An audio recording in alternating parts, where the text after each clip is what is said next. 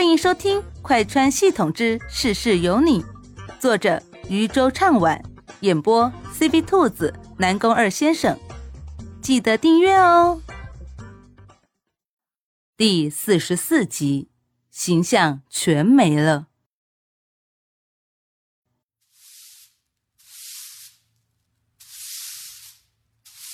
林天雪手中拿着个扫把，一边扫地。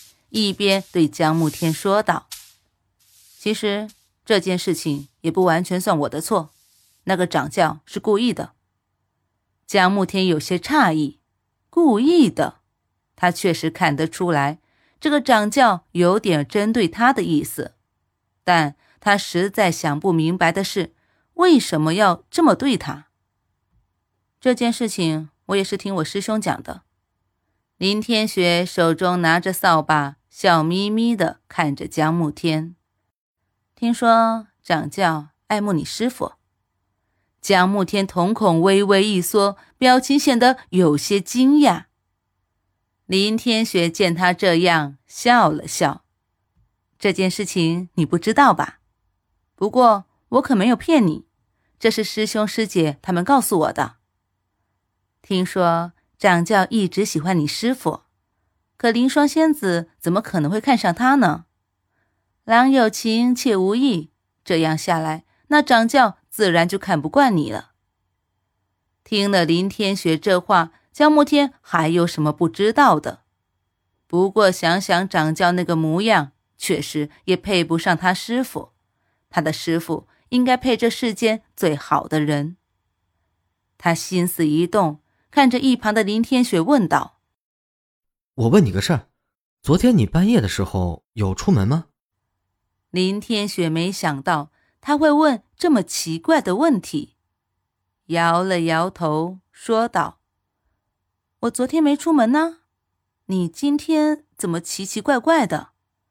平日你都不怎么搭理我的，今天问那么多奇怪的问题。”不出所料，林天雪的回答果然如他所想。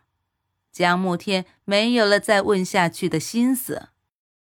既然你看出来了，我不太愿意搭理你，那你以后还是少接近我吧。林天雪有些不懂了，自己哪里不好了？为什么这个人一直要逃避他？我到底是哪里不好了？我是长得不够漂亮，还是哪里配不上你？你为什么这么嫌弃我？江慕天面无表情。你没有哪里不好，只是我配不上你而已。而且他现在一心向道，根本没有其他的心思，他只想着努力，至少让自己变强一些。变强了干嘛呢？江慕天突然有些卡壳了，他不知道自己努力想要变强到底是为了什么。是为了证明自己，还是为了某个人？扫完了山门的台阶，江慕天回了凌霜殿。他犹豫了一下之后，去了莫西西的寝殿。他犹豫的走到莫西西的寝殿门口，伸手敲了敲门：“师傅。”你睡了吗？莫西西正在店里吃东西，突然听见江慕天的声音，被呛了一下。莫西西问小九：“这么晚了，他怎么跑来找我啊？”我怎么知道呀？你赶紧收拾收拾，你的形象。小九有些恨铁不成钢的看着自家没出息的宿主。好了好了，我知道了，你好啰嗦。莫西西收拾了一下自己，这才去开了门。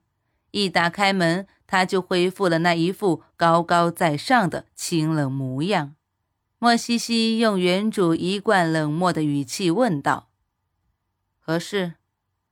江慕天看着面前虽然表情一本正经，但明显嘴上还沾着饼膏屑的女子，一时之间不知道该说什么。莫西西皱了皱眉，嗯。江慕天这才回过神来，立马躬了躬身，装作没有看到他脸上的屏屑。弟子是来多谢师傅为我说话。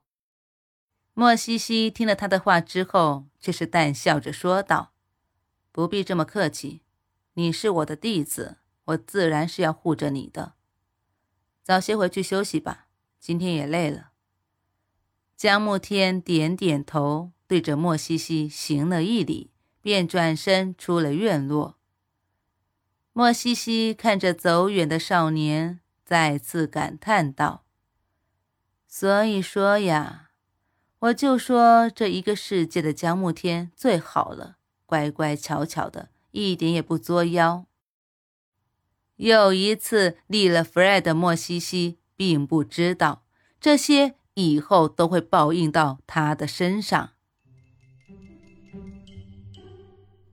等莫西西回到寝殿，来到妆台前，想要解决头上的装饰时，就发现到了不对劲。他一脸的生无可恋，看着镜子里自己脸上的高秉谢，内心狂轰乱炸。小九。我刚才这个样子不会被他看到了吧？不会吧，不会吧！我刚才竟然就顶着这样一张脸出去见人了！天哪，我的形象啊，我高冷的形象，现在完全都没有了。小九冷笑了一声，他家宿主这形象。完全都已经崩到十万八千里了，就他自己一个人还觉得自己装的挺好的。接下来的日子，江慕天难得清静下来，没有人会在练武场上找他的麻烦，也没有人在盯着他，非要抓他的错处。不过，有了多余的空闲时间，江慕天就开始照顾起了莫西西的。饮食起居，莫西西当然是不肯的。这个时候，江慕天自然是要跟林天雪发展感情的，在他面前这么晃是什么意思啊？但每次都被江慕天笑嘻嘻的用一句话给堵了回来。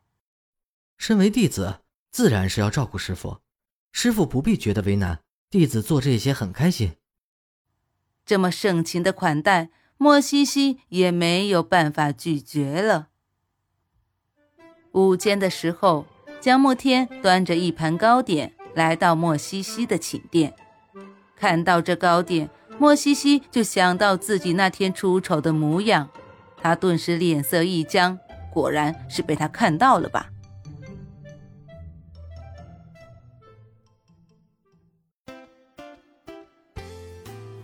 本集播讲完毕。感谢你的收听，也欢迎收听兔子的其他节目，强烈推荐精品多人有声剧《失忆老婆哪里逃》，越听越上头哦。